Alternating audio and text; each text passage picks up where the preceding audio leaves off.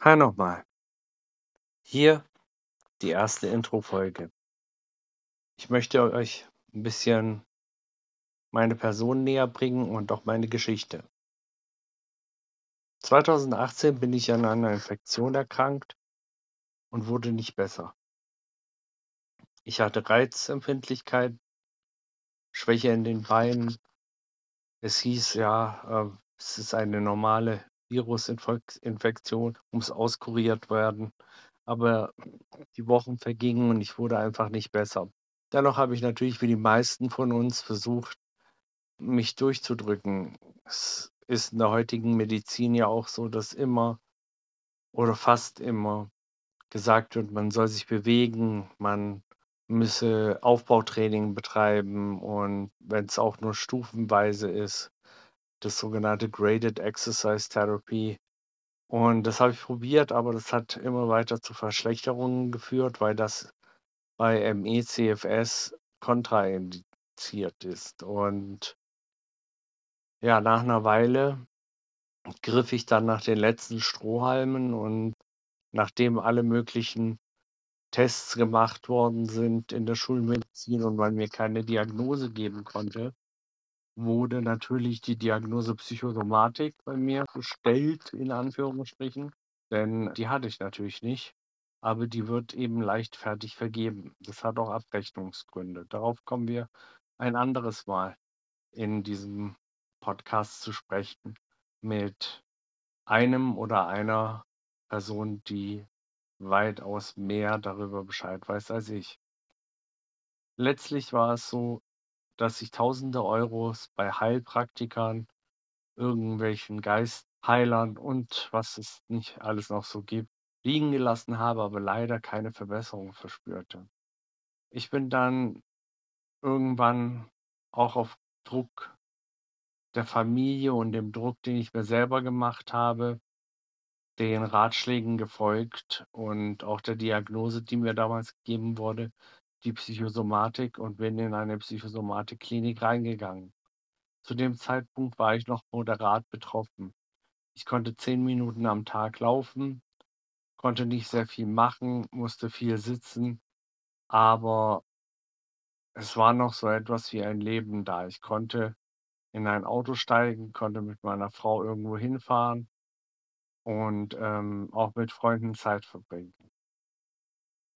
In der Psychosomatik wurde ich dann natürlich ja mit Aufbautraining und anderen Techniken dazu bewegt, mich immer wieder zu aktivieren, meinen Körper zu aktivieren und längere Strecken zu laufen. Ich bin auch in der Psychosomatik ein paar Mal gecrashed, aber leider war ich damals im Unwissen, was MECFS ist. Es wurde mir auch nicht gesagt. Ich hatte das Wort schon mal gehört, habe es auch in der Psychosomatik erwähnt, aber es hieß, das hätte ich nicht. Lange Rede, kurzer Sinn. Nach sieben Wochen Psychosomatik bin ich dann von meiner Frau abgeholt worden und das im Rollstuhl, weil ich den Weg einfach von der Station bis zum Auto nicht mehr ohne Rollstuhl geschafft hätte. Ein Zimmergenosse hat mich dann runtergefahren, der Toni, und mich bei meiner Frau abgeliefert. Nichtsdestotrotz hatte man mir so eingebläut, dass ich die Übungen machen müsste, die ich dort gelernt hatte. Und das habe ich die nächsten zwei Wochen auch versucht. Das war der Anfang vom Ende. Ich habe so böse Crashs bekommen, dass ich bettlägerig wurde. Und leider habe ich viel zu spät gemerkt, dass wenn man mich geduscht hat, ich jedes Mal wieder gecrashed bin und noch schlechter wurde.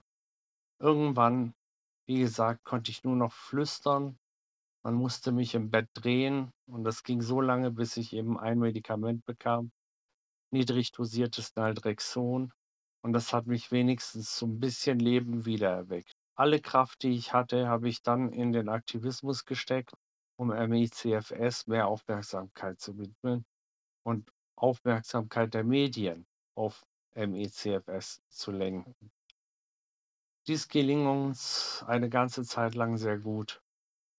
Auch mit den Brüdern und Schwestern aus der Long-Covid-Fraktion, die ähnliche Schicksale ähm, auch im ECFS entwickeln können, teilen, haben wir Bündnisse geschmiedet und haben versucht, so gut es geht, Öffentlichkeitsarbeit zu machen.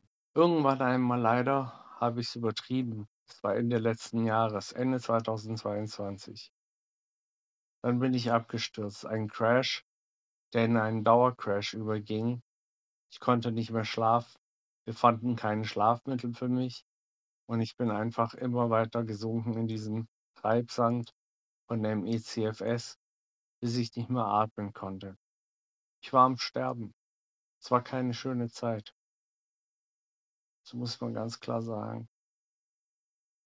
Bin in den Sterbeverein eingetreten und habe mich im Grunde genommen von meiner Frau verabschiedet. Habe meine Patientenverfügung an meinen Bruder gegeben und wollte im Grunde genommen auch einfach sterben. Später, als ich gerettet wurde, habe ich im Spiegel-Interview gesagt, die Psyche bricht weit früher ein, als der Körper das tut. Was ich damit meinte ist, der Körper ist imstande, Unglaubliches auszuheulen. Die Psyche macht schon weit früher schlapp. Die Psyche will viel früher, dass man stirbt, dass der Körper endlich aufgibt, dass es endlich ein Ende hat, dass man einschläft und am nächsten Morgen einfach nicht aufwacht. Das ist leider nun mal nicht so. Der Körper ist verdammt robust und leider sind die sch schlimmen, schlimmen, schlimmen Schmerzen nicht weniger stark, als es der Körper ist. Ich habe Glück gehabt. Viel mehr Glück als Verstand, viel mehr Glück als viele da draußen. Ich habe ein Medikament bekommen, Ficompa, das mir eigentlich helfen sollte, besser schlafen zu können. Aber es hat bei mir das Gegenteilige bewirkt, hat mir mehr Energie gegeben. Seitdem bin ich immer besser geworden. Und über Monate hinweg habe ich mich zurückgekämpft und bin jetzt nach drei Jahren Pflege wieder zurück bei meiner Frau zu Hause. Ich bin hier sehr, sehr glücklich, obwohl ich noch immer bettlägerig bin. Ich kann kein Studio besuchen. Ich habe so viele Angebote bekommen von Sendern zu irgendwelchen Talkshows äh, zu kommen, zu irgendwelchen Sendungen. Die Leute haben nicht verstanden, was es bedeutet, dass ich einfach nur nicht gestorben bin. Das bedeutet nicht, dass ich laufen kann. Das bedeutet nicht mal, dass ich mehr als fünf bis sechs Minuten sitzen kann. Denn der Blutfluss zu meinem Gehirn ist nicht ausreichend. Aber davon will ich ein andermal sprechen.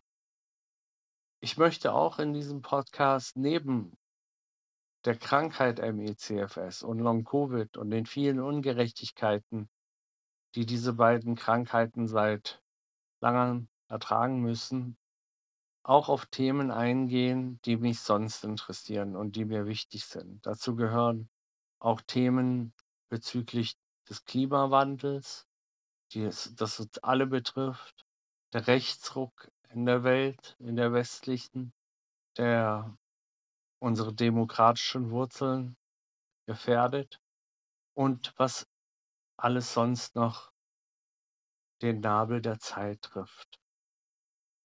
Ich freue mich drauf, mit euch diese Reise zu machen, immer neue Gäste kennenzulernen.